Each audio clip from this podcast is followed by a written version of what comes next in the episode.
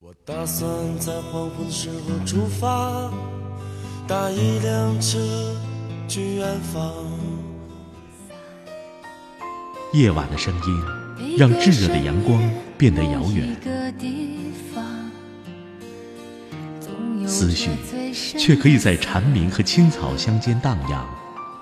我来到你的城市。走过你来微信收听拿铁磨牙时刻。爱是什么？我还不知道。拿铁味道，素描一段时光。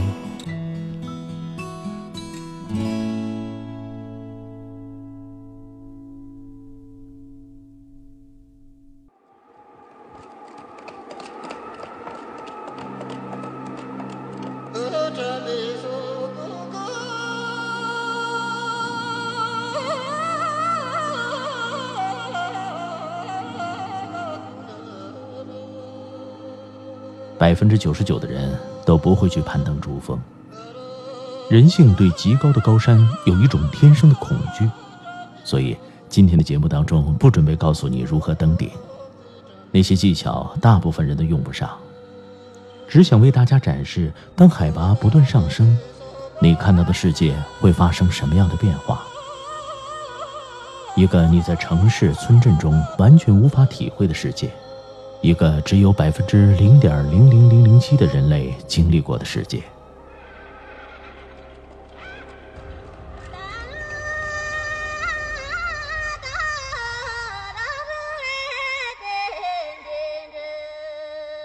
我们从山脚开始说起吧。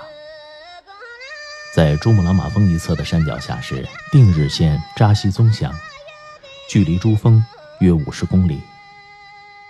在这里，如果你想网购，快递依然可以送到你手上。这里也许是世界上海拔最高的快递点。扎西宗乡，海拔四千一百一十九米，还好，除了有点高原反应，你仍然与红尘世俗保持着联系。海拔再往上走，有一处依山而建的寺庙——绒布寺。它是世界上海拔最高的寺庙之一，这里距珠峰峰顶只有二十公里，但远处的珠峰居然一点也不巍峨，一点也不高大，难怪珠峰在藏族的历史上并没有获得四大神山那样的地位。绒布寺，海拔四千九百八十米，人类常年居住的绝大部分城市都在这个高度之下。拉萨海拔只有三千六百多米，北京四十米，上海则更低，只有四米。海拔再高一点就是九乌拉垭口，也叫加乌拉。它比绒布寺离珠峰稍远，却是世界上唯一同时观赏四座八千米级雪峰的地方。这是世界最牛的观景平台。清晨在这里远眺珠峰，终于有了仙境神山的感觉。九乌拉垭口海拔五千二百一十米，已经没有任何一个县级以上的城市比它更高了。最高的西藏双湖县也才五千米。现在，你比绝大部分人类都高了一大截，包括你的朋友圈。海拔再往上。就是珠峰大本营。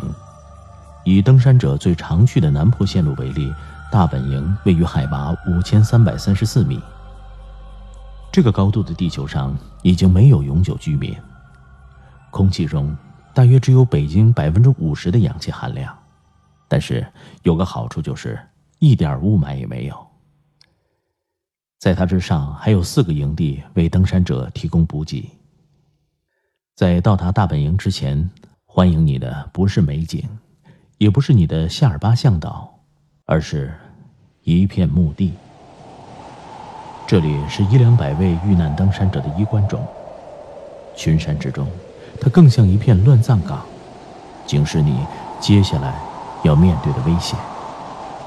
也许会有点发怵，你会成为其中的一个吗？但挑战巅峰的欲望依然更加强烈。而且大本营的风景的确不错，可以暂时忘掉危险，毕竟有那么多人都在登山。人性就是这样，以为人多就安全。这里甚至有 WiFi，虽然不太稳定，还有提供餐椅板凳的餐厅。日出日落，星空，每个时刻都无比美丽。帐篷里泛出的灯光让大本营更有生气。海拔再往上是被人称为“恐怖冰川”的昆布冰川，这里海拔五千七百米，它是去往一号营地的必经之路。巨大的冰塔在头上摇摇晃晃，时刻可能坠落。经过这里的人经常会听到巨大的撞击声，不管是掉进去或者是被砸中，都没有生还的可能。从历年的统计来看。从昆布冰川开始，越往上，遇难者的人数将逐级增加，越来越难，越来越危险。你可能因此退缩，退缩有可能代表你很懦弱，也有可能代表你对风险把握的非常明智。无论你做了什么决定，在死亡面前，你无法欺骗自己，你会清楚的看到你的本性。昆布冰川再往上是一号营地，海拔五千九百四十三米；二号营地海拔六千四百米；三号营地海拔七千一百六十二米。营地前方刚发生了一次雪崩，还好没有人伤亡。再往上是四号营地，海拔八千米，这里是冲顶前的休息之所。冲顶往往是从半夜就出发了，营地的灯光和冲顶者的灯光在山脊上连成一条线。从大本营到四号营地，也许你会碰上坏天气，它阻止你继续向上，甚至一直等很多天。焦躁、鲁莽的情绪会考验你的耐性，或者出现视线模糊、冻伤以及其他症状。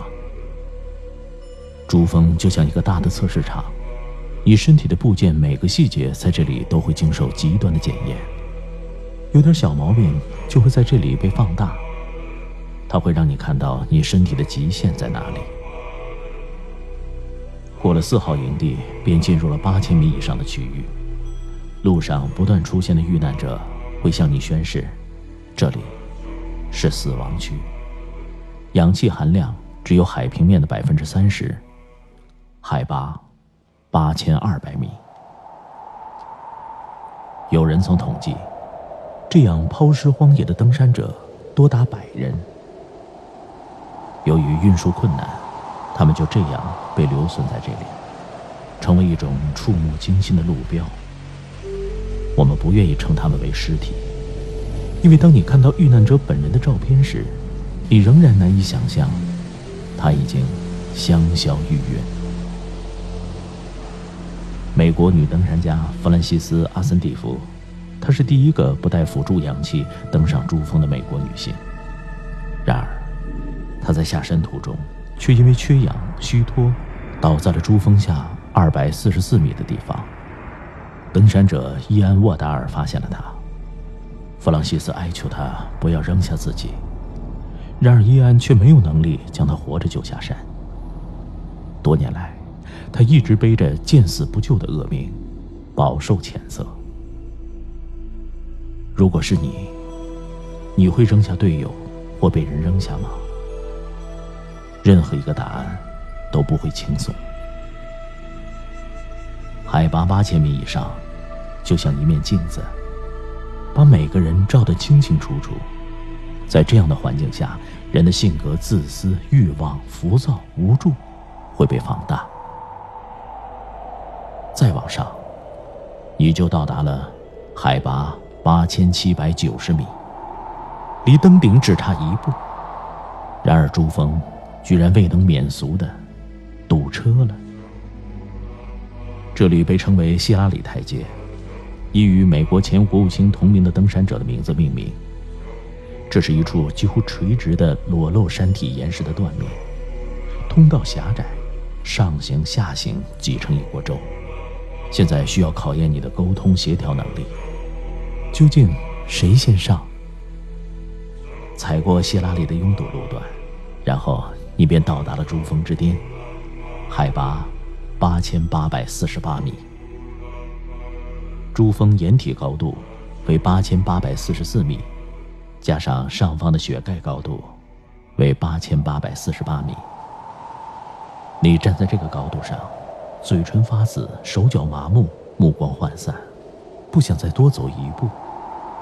摘下氧气面罩，看着飘在云海上的无数雪峰，地球上已经没有新高度供你挑战了。但，前提。是你能够活着下山。下山的过程中，失足、缺氧、失温，任何一个小错误，仍然可能把你永久的留在珠峰。从历史的数据上看，这个概率达到了百分之四。现在高度开始下降，八千七百九十米，希拉里台阶。啊，我是怎么上来的？八千二百米，这是遇难者的位置，我不能留下。八千米，四号营地，怎么才下来这么一点儿？七千一百九十米，三号营地，下，继续往下。六千四百米，这是二号营地，下，还要继续往下。五千九百四十三米。一号营地，怎么下面还有这么远？五千七百米，昆布冰砖，小心别踩着裂缝了。五千三百三十四米，大本营到了，终于可以松口气儿了。五千二百一十米，久布拉亚口，这时，你对美景麻木了吗？四千九百八十米。绒布寺，拜拜菩萨吧。四千一百一十九米，扎西宗乡。老板，有我的快递吗？四十米，这里是北京。你正在电脑前艰难的敲击键盘，也许手指被冻伤了，但毕竟你活下来了。海拔四十米，真好。但事情还没有完。你有没有在路上扔下你的队友？你心里愧疚吗？准备重返珠峰安葬他，还是冷若冰霜，将往事付诸云烟？也许后半生将是煎熬的余生。或许你没有经历那些残酷，也顺利完成登顶下山。那真的要恭喜你了，你是上帝真正的宠儿。看到了大自然的美和残酷，看到了自己的身体极限，看到了自己的本性，看到了人性，看到了过去，看到了未来。